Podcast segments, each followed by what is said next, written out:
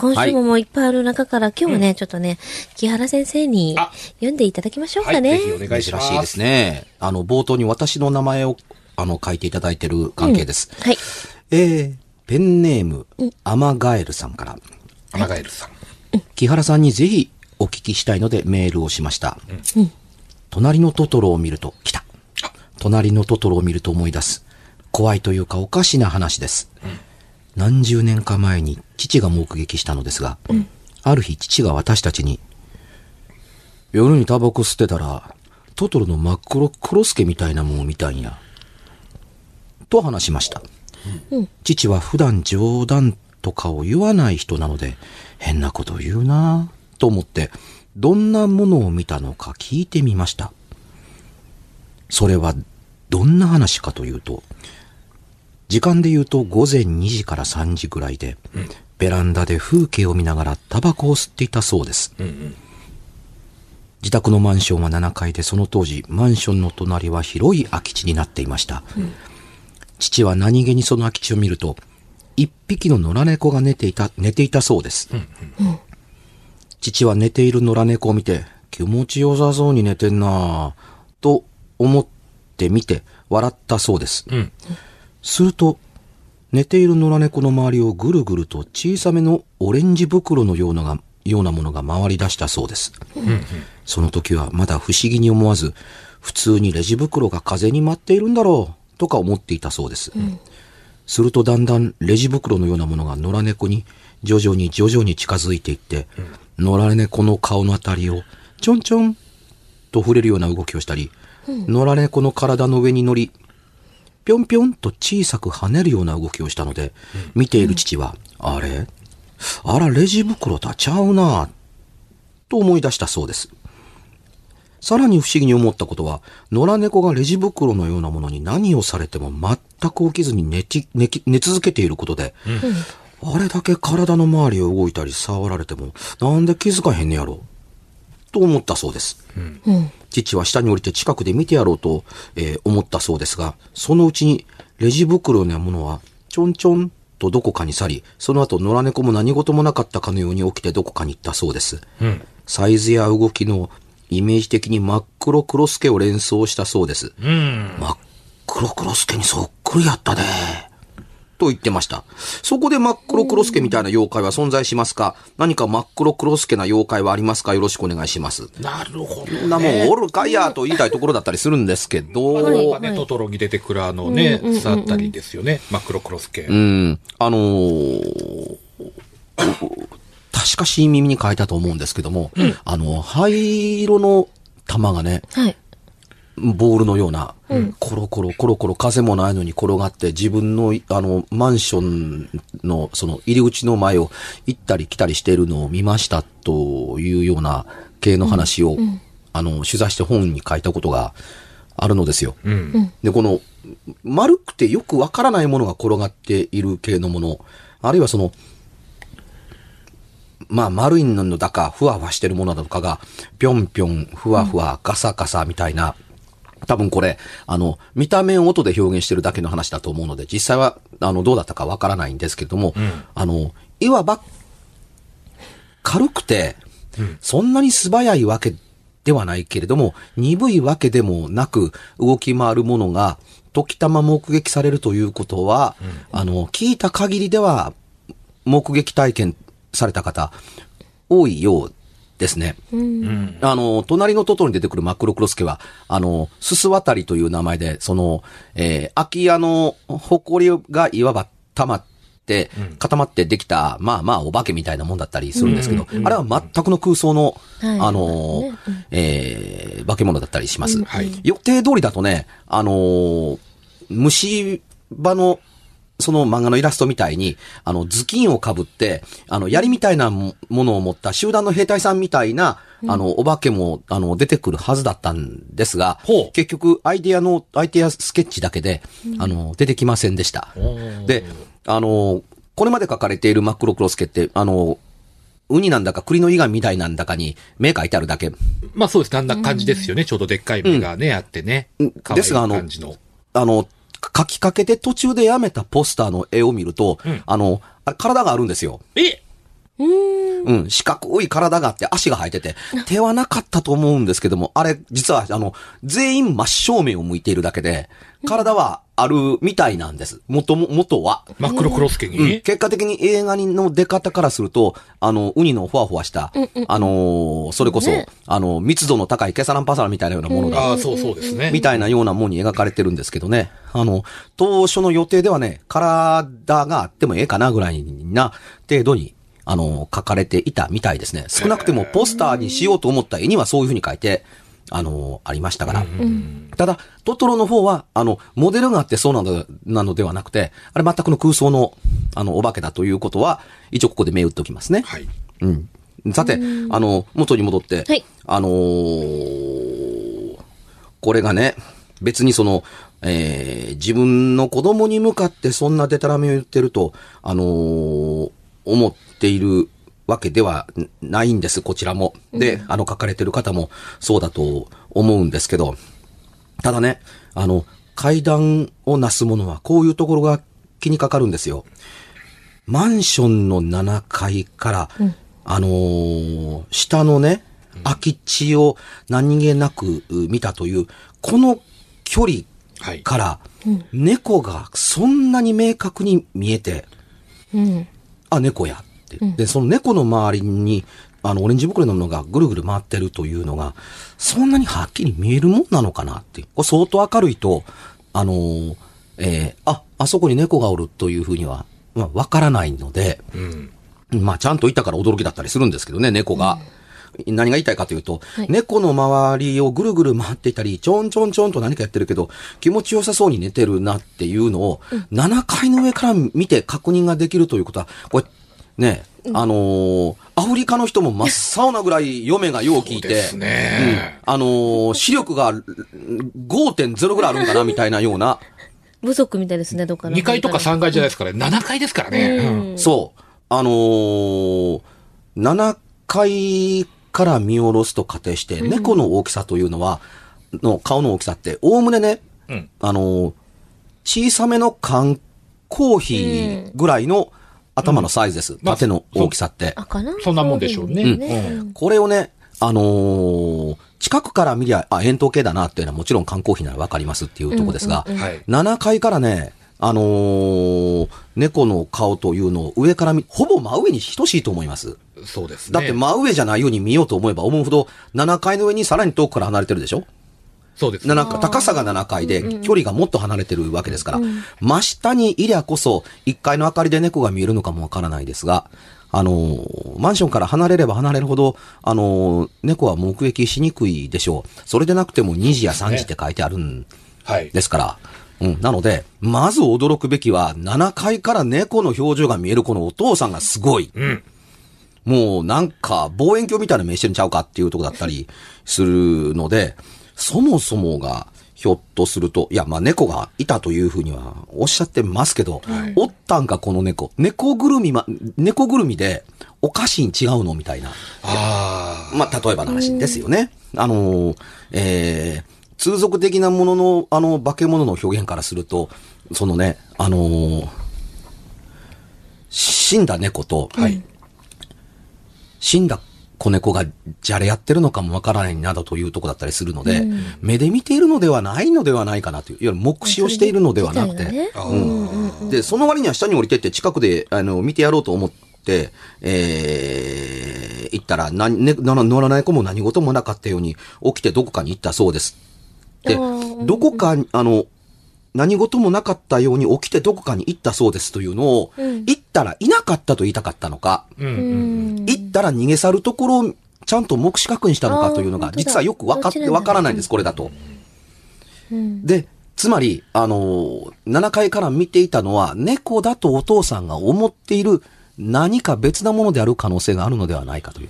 うんうん。あの、よく言うところの、お前、今喋った女の人の姿、あのー喋ってるけど、真っ暗やって言ってなかったか？うん真っ暗やったって。ほな、なんで爪の先から、あのーかかとやつま先のままでそんなに綺麗に喋れんねんって。うん。え？って。周り、そんなに明るかったのかって。いやいや、真っ暗やった。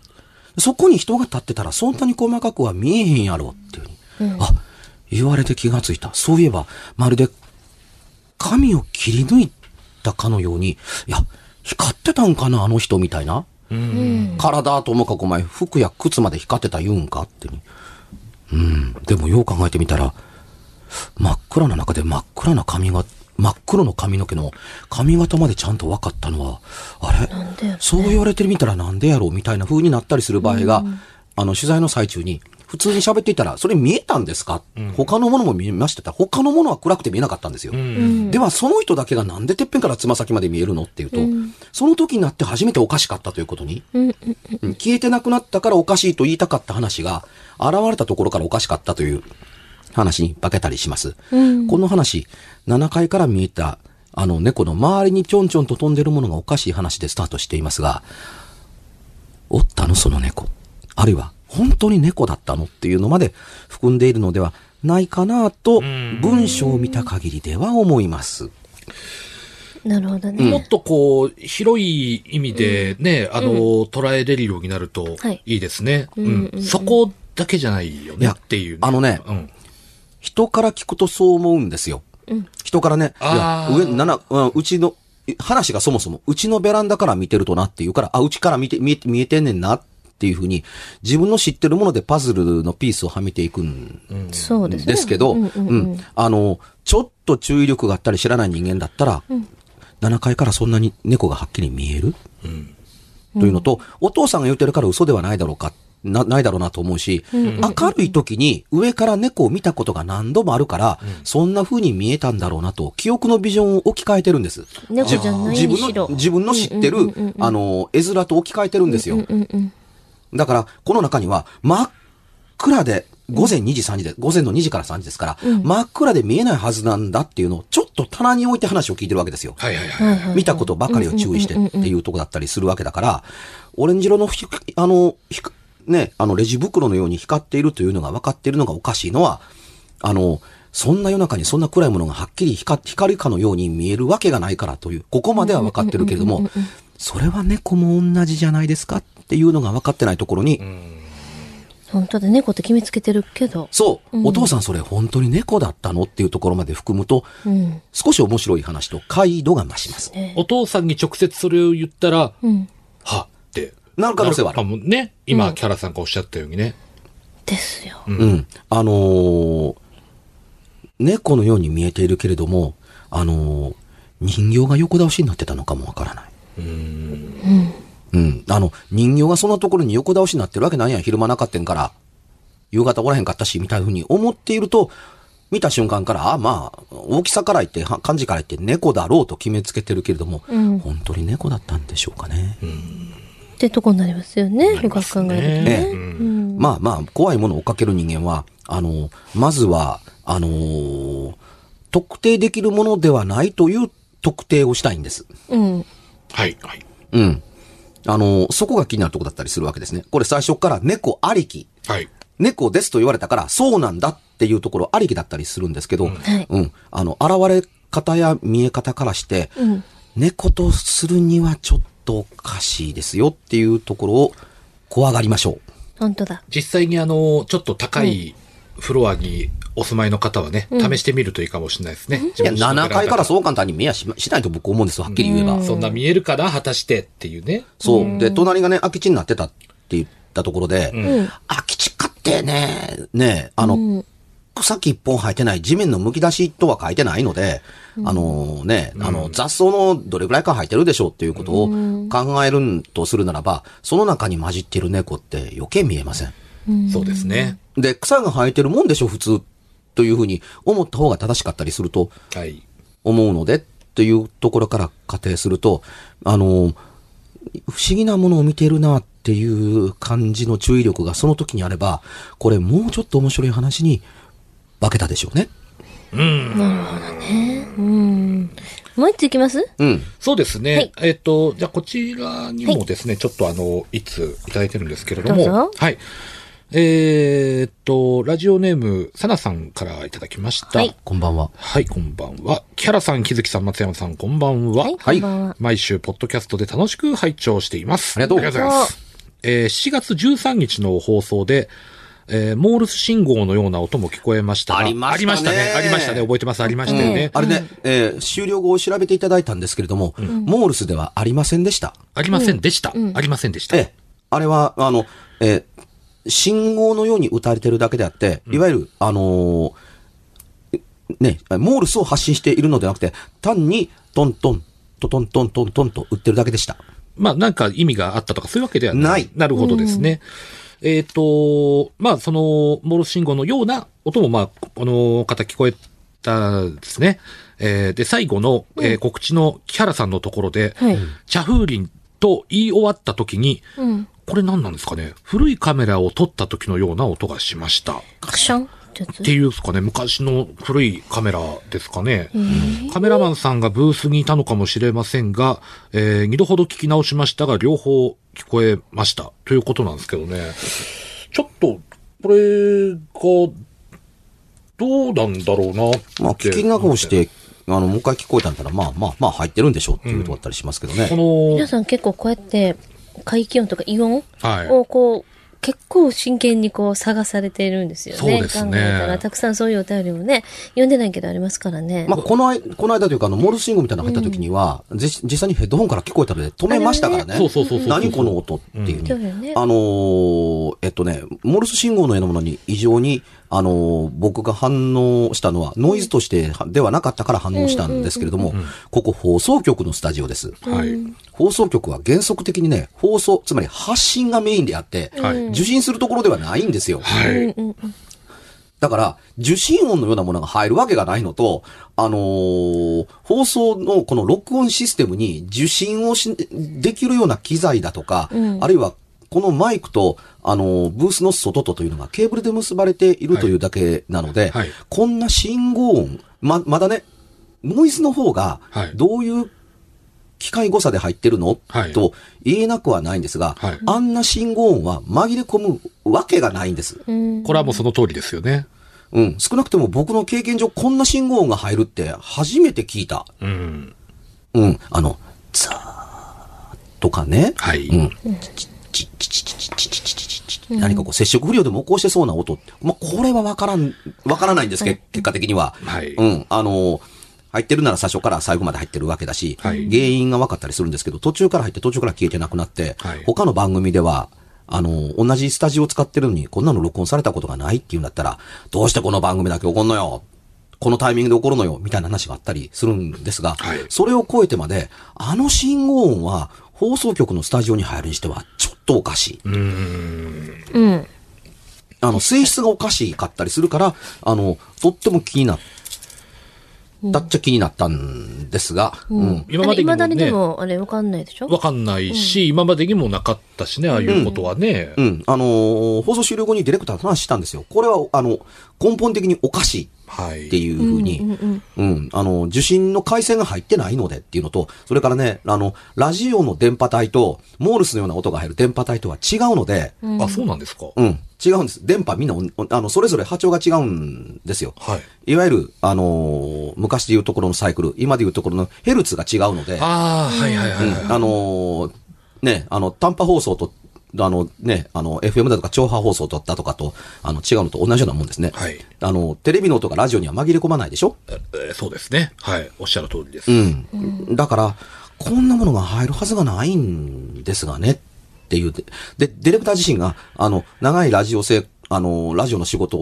に赴いていて、こんなの入ったことがないっていうんだから、あの、ノイズという、まあノイズなんですが、あの、通俗的に僕らが思うノイズとは、趣がちょっと違ったので、しばらく、あの、終わった後、あの、盛り上がったぐらいなんですよ。しかし、終わった後に古いカメラを、つまりシャッター音が入ったっていう、もうしかも聞き直してもまた聞こえたっていうんですから、はい。あ録音されてるんでしょっていうとこだったりするんですが、覚えはないなぁと、ねえ。うん。まあ、こういうことが起こってくれるからこそですよ。この番組始めて、もうかれこれ2年になりましたっけかね。ああ、もうそんななりますうん、ね。2年になるんですけれどもね、はい。あのー結構変なことが起こるオンパレードですよ。うん。まあ、実際このモールス信号のあったおかげと言いたいとこですけどもね、あのーまたサテライトスタジオに戻されましたからね。戻されましたからね。先週もからなんですけども。そうなんですよあのの、モールスが入った後、ねえ、またお前らか。せっかく何もないから戻したら、なんで君らがやると、ね？え、こんなね、放送局のね、経緯に関わるようなね、変わったあの、放送、録音を取っちゃうの？っていうとこだったりするから、しばらくもう一度頭を冷やしなさい、反省しなさいと言わんばかりに、サテライトスタジオですよ、先週から。今度あれしましょうか？何？あの、サテライトスタジオでの公開収録。あ、やろうよ。やろうよ外から皆さん、待て待て待て待て、待ちなこさい。のさらし出されるというか、ね、こう窓ガラス開けて、そうそうそうそう。見学して、ねう。前にいっぱいね、階段のね、あの、オタクさんたちいっぱい来ますよ。一泊の、お化けより怖いがね。でも、やっぱりモールス信号は我々が実際に聞いて、で、リスナーの皆さんも確認、こうやって確認してるわけじゃないですか。はいシャッター音は、その、聞いてる人だけがいや、もう、まあ、これはね。まあ、もう一度聞き直してくださいというふうに、一応投げときます。幸い、ポッドキャストでもう一度聞けるんですから、というところですけど、まあ、今回もね、何にもない手で喋ってますけど、ほんまに聞いてたら何が入ってるか分かったもんじゃないですけど、ただね、サテライトスタジオに飛ばされて録音して、先週から飛ばされて録音しているのは本当です。本当です。本当ですうんよ、だから、今のところね、サテライトスタジオが一番問題なく録音が取れてるんですよ。そうそうそうそうそう。うん、そうですね。上の、本当に設備がちゃんとした、あの、問題が最も起こらない、通常ラジオ関西の番組をすべて賄っているというスタジオであればあるほど、我々の、あのー収録は不思議なことが。起こる。残るんですよね。少なくても他の番組では一切起こらないことが、あの、こんな短いスパンで撮ってる、あのー番組だけ狙ったかのに起こってたりするんですよ。うん、待ってたかのようにね。おかしいといえばおかしいです。我々が実際こう、今この場で気づかなくても、放送聞いたリスナーの方がね、こうやって気づくこともあるかもしれないですしね。私たちがこう、こう喋ってるから流してしまってる音とかね。あ、そうそうそう、あるかもしれい。ないですよね、やっまあ、ぱり、ね。日月陽子のおかげですけどね、これもね。きっと妖精が邪魔してるんやと思う。もなるほどね。う私ね、普段出てこないように言ってるんですよ。もう言うといて。邪魔したかんよ言うてそう。今日も言ってきたとこですよ。言ってきた？言ってきたかんよって。危ない番組。そんなこんなで、はいはい告知いきましょう。告知ですね。はいわかりました。えー、じゃあ、プロレスの方から。はい。えー、8月に入ったということでですね、えー、8月7日の、えー、大衆プロレス松山座真夏の本公演、えー、火曜便が、えー、15時から生野区民センターで、はい。アジャコングや、えー、今年引退が決まっているダイナマイト関西、そして元祖アイドルレスラー井上貴子、そしてなんといっても松山勘十郎のお師匠さん、世界の究極流ウルティモドラゴンなど豪華ゲスト多数お迎えして15時から行います。チケットも絶賛受付中でございますので、ぜひ皆さん見に来ていただきたいのと、8月27日、大衆プロレス松山座、えー熊本に参ります。はい。えー震災支援チャリティーとしまして、夏休み最後の、えー週末ということで、現地のやっぱ子供たちのね、えーに笑顔になってほしいというコンセプトのもとで、はい、えー、甲子市の U パレス弁天という会場で、はい、えー、これもまた15時から行いますので、はい、こちら入場、観覧無料となっております。はい熊本の方はぜひ。はい。じゃあ私の方は、はいえっ、と、ずっとお伝えしております。8月27、28日は舞台があります。はい未来へ紡ぐという舞台ですね。